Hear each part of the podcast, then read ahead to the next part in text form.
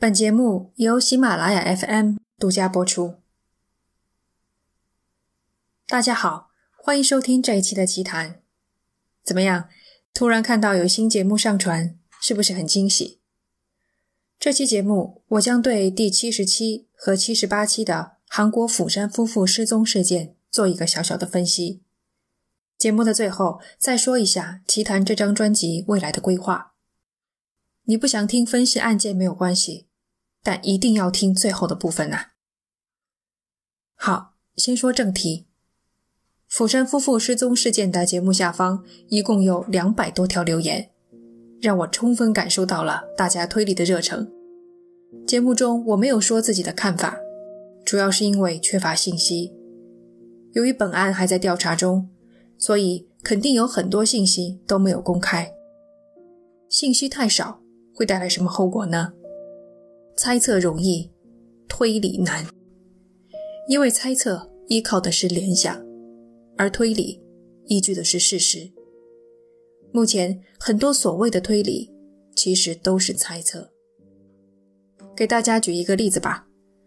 全民根的父亲因为全民根发来的一条报平安的短信而撤销报案，这个细节大家应该都还记得吧？就因为他的这一举动，很多人说他肯定知道儿子的下落，父子俩私下还有联系，说不定全民根犯了罪，他还帮忙掩盖等等。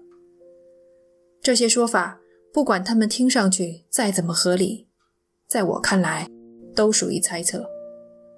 猜测没问题，想怎么猜都行，就是验证的时候得小心一些，千万不要生搬硬套。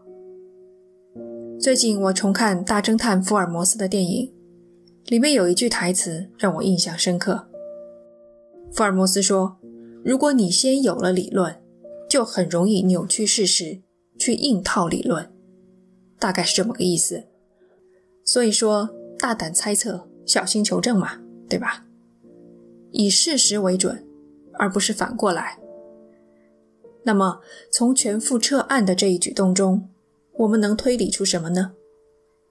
说实话，单看这一个举动，能推理出来的很有限。我们不妨把目光往回倒，来捋一捋那几天的时间线，也是帮大家回忆一下。五月二十七号晚上，电梯监控拍到崔胜熙回家；二十八号凌晨拍到全民根。天亮了以后，下午全民根发短信请假。晚上，崔胜熙发短信请假，两个人都只请了一天的假。结果，二十九号，全民根电话合伙人说突然有了急事，最近一两个月都来不了了。三十号，崔胜熙给同事发短信，说抑郁症发作，长期请假。三十一号，全民根电话妻子的同事再次确认这一情况。同一天，全父打电话到餐馆，听说全明根一直没来上班，自己又联系不上儿子和儿媳，于是报警。两天后的六月二号，全父收到报平安的短信，撤销报案。主要就是这么几件事。你不用去记具体哪一天发生了什么，时间线本来就不容易记住，听我说就是了。梳理了一遍之后呢，我发现了三点。第一点，到全父报警之前，全明根行踪成谜的这几天，他一次也没有联系过父母。你们看，他请了一两个月的假，这么长时间不去上班，按理说是很大的变故了。然而，全民根却没有告知父亲。这是第一点。第二点。全父报警，并不是因为儿子几天没和他联系引起了警觉，而是碰巧有事找他，才发现他没去上班。若不是这个巧合，全父压根没觉得有什么不对劲。第三点，全民根只发了一条短信报平安，连电话都没打。从这三点。我觉得我们可以做出一个合理的推测：全明根和父亲不属于那种关系很紧密、联络很频繁的父子关系。可能是性格因素，也可能和全父离婚有关，也可能是因为全明根一个三十多岁的已婚男人，有自己的小家。总之，两个人的关系比较疏离的感觉。也许平时就是有事说事，没事各自安好那种。基于这个推测，全父因为一条短信而选择撤案，也许就不是那么不可理喻的举动了。关于全父，还有一个细节让我很在意。他在报警之后对熟人说过这么一句话：“这次一定要让张氏听手。”节目里我曾经提过，不知道你们还有没有印象？这句话可以佐证，张氏确实对全崔夫妇造成了很大的困扰。但同时，我也很好奇，全父为什么会说这样一句话？这好像是一个很蠢的问题。全崔夫妇就他一个仇家，不是张氏还能是谁？可是大家想一想。张氏回到韩国，都没有跟自己的爸妈说，全程用现金住桑拿房，非常隐蔽。亲友都以为他还在挪威，不知道他已经悄悄回来了。就算全父第一时间想到了张氏，也会立即反应过来，不对，张氏在挪威和全民根失联应该没关系，这才合理嘛，对不对？所以他的话就显得很奇怪了。这次一定要让张氏听手，非常笃定的态度。他怎么知道此事和张氏有关呢？我能想到的唯一的可能性，就是全明根告诉过他，张氏回来了。请注意，张氏是五月六号入境韩国的，到二十八号一共二十多天。这中间发生的事情也很重要，只可惜我们不知道。但我们可以很肯定的说，他绝对联系过全明根。全明根很可能对父亲说过张氏回到韩国了，这才能解释为什么全父会把此事联想到张氏的身上。现在我们尝试站在全父的角度来看一看，他想找儿子。但联系不上，然后呢，又从同事那里得知儿子两天没去上班。又想到他那丧心病狂的前女友回来了。你们发现了吗？在全父看来，张氏去找他的麻烦，全明根出事了，有危险，这才报了警，并不是认为儿子失踪了。这两者是有区别的。因此，两天后，当他收到全明根报平安的短信，知道儿子没有危险，也就顺理成章地撤销了报案。他压根不认为儿子是失踪人口，自然也就无需对他们的下落刨根问底。在我看来，全副掩盖罪行的猜测没有什么依据，真的就只是猜测而已。后来，全父选择公开全明根的信息。据他说，还有一个原因：网络上太多毫无边际的猜测，说全明根杀害了自己的妻子，他不能任由儿子的名声被这样践踏，才选择公开信息。说了那么多，只是举了一个例子，告诉大家这件案子猜测容易，推理难。现在就让我们关注事实。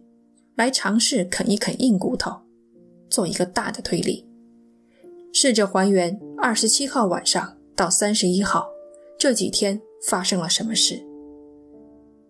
再次说明，由于信息缺乏，所以我们很难像拼图一样一块不漏的拼出事件的全貌。这件案子就像一条藏在草丛里的大蛇，不见全貌，只见局部。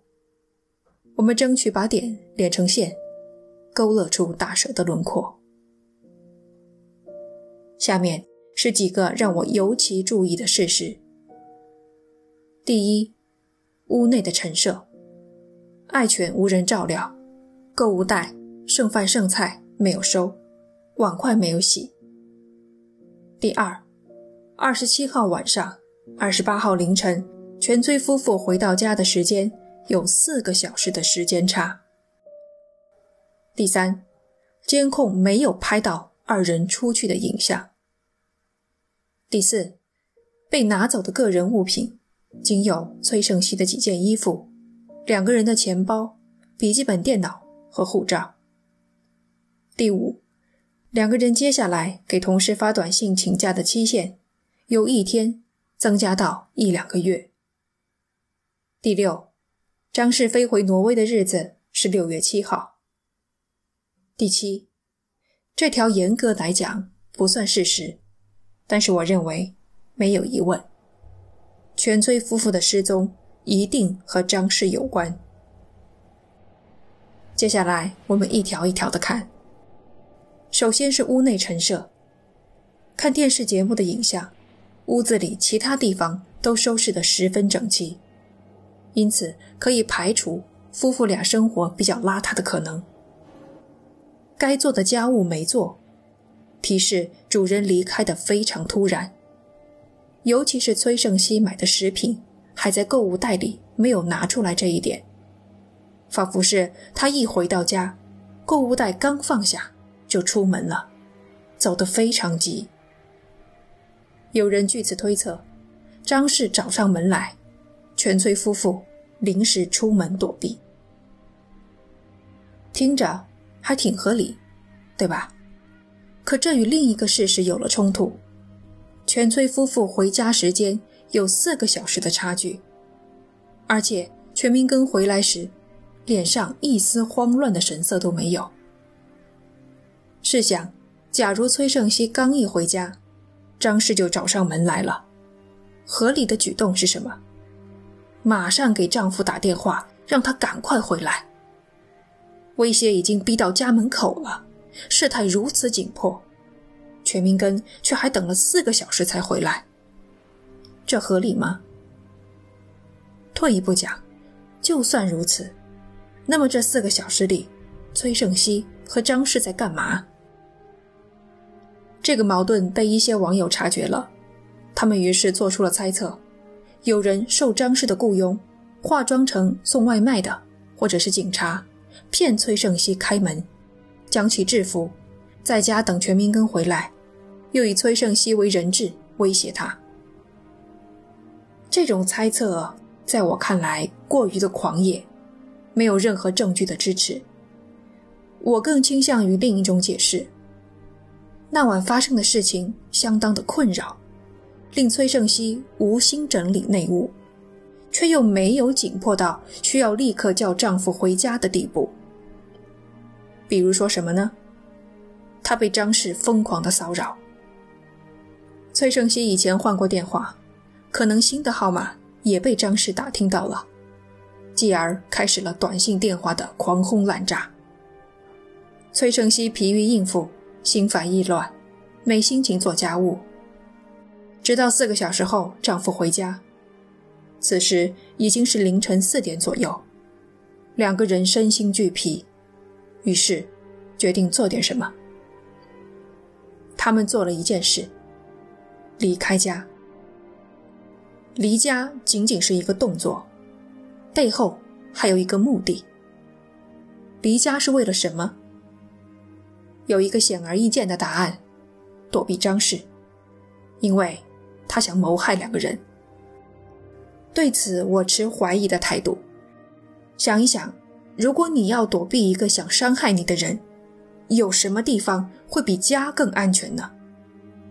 把门锁好，窗户关好，你在家就很安全。若张氏提着刀找上门来了，直接报警处理，在家比外出要安全得多。我想全崔夫妇不是傻子，有趋利避害的本能，他们选择离开最安全的家。就表明，当时他们判定外面没有危险，张氏那个时候对他们没有实质性的威胁，才会出去的。那么，他们离开家到底是为什么？结合前面崔胜熙受到骚扰的推测，我认为他们出去是想躲个清静，暂时避开张氏的骚扰，有点类似于躲债啊。因为当你想要躲一个清静的时候，在家反而就很被动了，你就成了一个很显眼的靶子。张氏一旦找上门来，两个人躲都躲不掉。所以我觉得他们是想躲清静，而不是躲危险。这个躲清静的推论也给了我一些启发，就是关于监控头没有拍到两个人出去的影像这一点。我们需要牢记的是，事实是监控头没有拍到他们。为什么说牢记这一点？因为我们很容易认为全崔二人是主动避开了监控摄像头。我的节目，电视台的节目都默认了他们是主动避开。然而，监控没有拍到他们，还有别的可能。有可能他们被人胁迫走了这条路线，有可能是受人引导，也有可能是被人杀害，尸体装箱运了出去，还有可能根本没出去，主动避开。只是其中一种猜测而已，并不是事实。进一步想一想，我觉得他们应该不是在刻意的回避监控头。是这样的，大家想，什么情况下我们会主动避开监控头？答案是想隐藏踪迹的时候，对吧？因为这点，我们自然的推出，全崔二人想躲开张氏。不被他发现，但是这样的推测是有问题的，因为监控录像不是任何人都可以随意查看的。假设张氏想查看监控，得知二人的去向，来找物业要求调取监控，他既无正当的理由，又非公职人员，物业凭什么给他看？监控这种东西，岂能随随便便给一个陌生人看？大家想一想，是不是这个道理？张氏既然看不到，那两个人干嘛要躲监控头？做节目的时候我还没有反应过来，后来才意识到。因此，我们才要强调，监控头没有拍到他们，这才是事实。但是呢，我们也必须承认，这么多监控头都没有拍到他们，的确很奇怪。怎么回事呢？全崔二人离开家是为了躲避张氏，这一点应该能得到大多数人的认可。所以他们最不想发生的事，当然是被张氏抓到。好，来想象一下，现在你要躲避一个可能找上门来的仇家，有两条路离开居民楼，一条是走正门。和平常出入一样。另一条是极少有人走的紧急通道，直接从大楼的侧面离开。你会选择哪一条？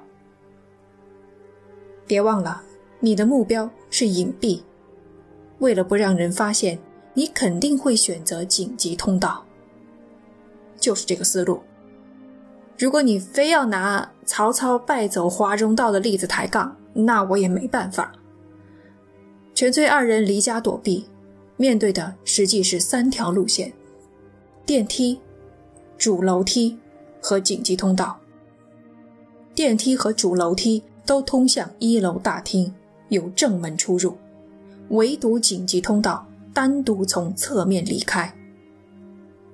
他们走紧急通道，不是在躲避大厅与电梯的监控，而是为了隐藏行踪。避开正门。接下来，他们来到了大楼外。现在的任务是出小区。小区有三个出口：日常出入的前门、后门和一道隐蔽的小门。你猜，他们会选择哪扇门？对，一定是小门。我重新看了几遍电视节目制作的避开监控路线的那段动画，有了一个新的发现。其他的监控啊，都相对容易，最难避开的最后一个监控，要想不被他拍到，的确需要有一段路靠着墙走，必须是有意识的行为。可是看现场画面，这一段原来是停车场里的一段路。各位，停车场虽然不是公路，也是得靠边走的，出于安全的考虑，靠边走。是人们下意识的行为，何况他们想尽快离开，更不可能在路中间晃荡。这么一来，我们就知道了，全翠二人并不是主动的避开监控，他们在躲避的是有更大几率会碰上张氏的居民楼大门和小区的前后门。没有被监控拍到这件事，尽管有点难以置信。但它的确有可能只是个巧合而已。如果这是一部侦探小说，那么监控没拍到这一段，就是红飞鱼极轻易的就把人引入了歧途。我希望听到这里，你们还没有迷路，还没有睡着。快结束了，终点就在前方。现在全崔二人出了小区，然后又发生了什么事呢？从这里开始，信息太少太零碎，实在是很难再做推理。从崔胜熙留下爱犬无人照料，和他们几乎没有打包什么洗漱用品、换洗衣物来看呢，两个人是不打算在外久留的。后来的短信也证实了这一点。我们有理由相信，他们离家没多久，就碰上了最不想碰上的人——张氏。在两拨人会面的过程中。发生了一些意外，导致全崔二人必须长期请假，很难再回到正常的生活中。关键就是这个意外会是什么呢？很难猜，谁知道啊？这基本就跟编故事差不多了，任由想象力策马奔腾。不过有一些猜测基本可以排除，啊，比如说全民根杀了崔胜熙，我觉得不可能，他完全没有杀害妻子的动机。啊，再比如说张氏杀害了崔胜熙，或是全崔二人，我觉得也不大可能。张氏加上她的丈夫和全崔夫妇刚好二对二，势均力敌，想杀害他们没那么容易。何况全民根短信报平安是六月二号，夫妇的手机失去信号也是这一天，而张氏是六月七号才飞回挪威的。这中间有五天的时间呐！如果他真的杀了两个人，为何多等了五天才走？心也太大了。如果他把两个人绑架，等到临走前才杀害，那这五天的犯罪行为又怎么会一点证据都不留下？下面呢，来说一说我的猜测，真的就只是猜测而已啊。首先呢。我猜张氏这个时候回到韩国，应该和崔胜熙怀孕有关。失去孩子是张氏心中永远无法愈合的伤口，是他的心魔。直觉告诉我，他的目标是崔胜熙腹中的胎儿。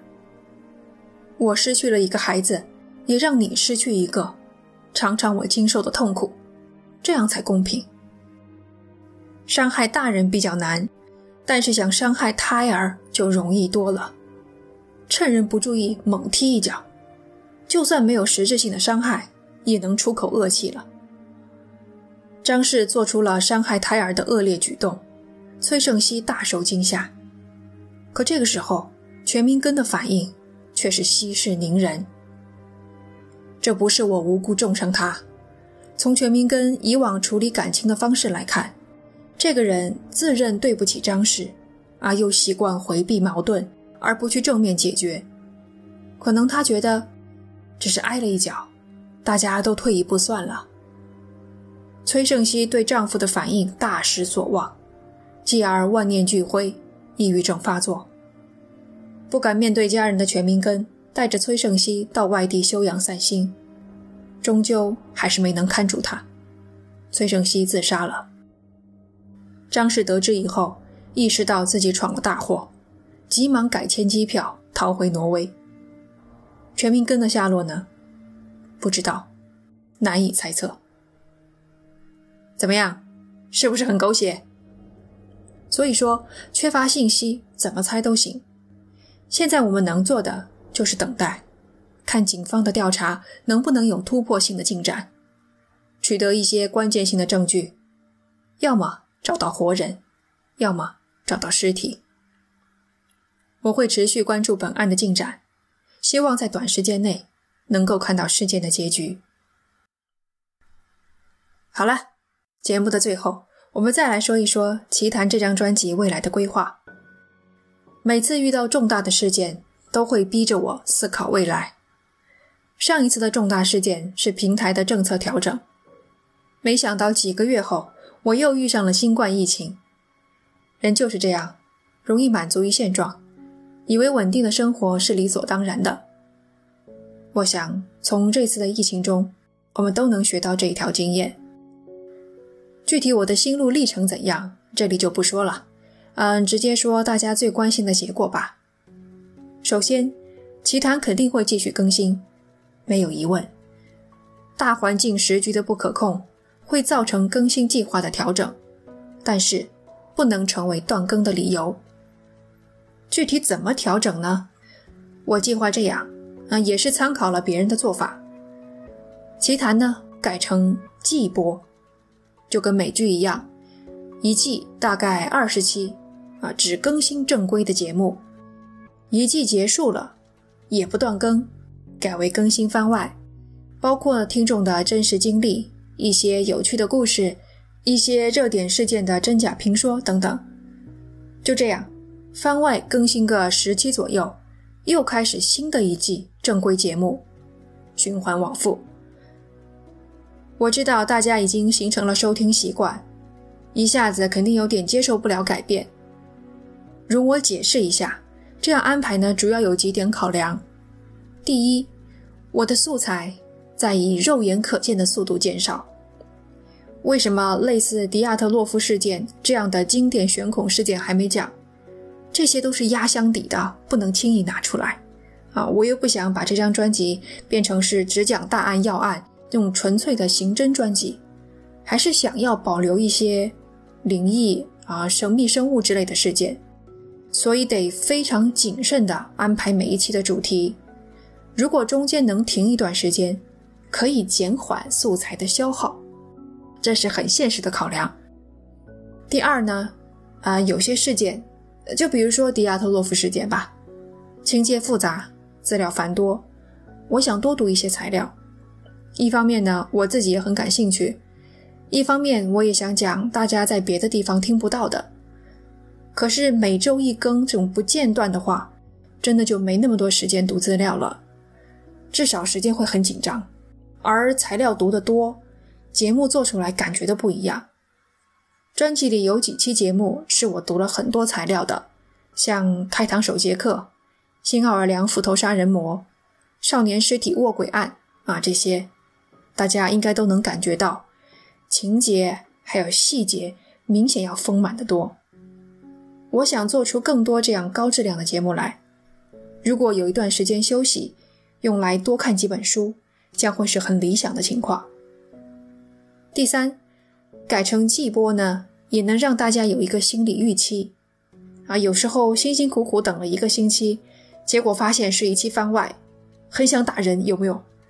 那以后呢？把番外放在一起，大家有一个预期，就知道不会再白白的等一个星期了。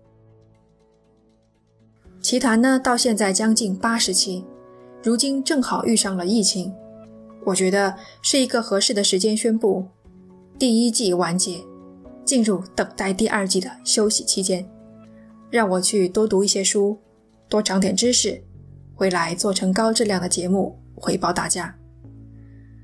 想一想，可能很难找到像我这样多事儿的主播了。一会儿又要做视频，一会儿又要改成季播，烦死个人。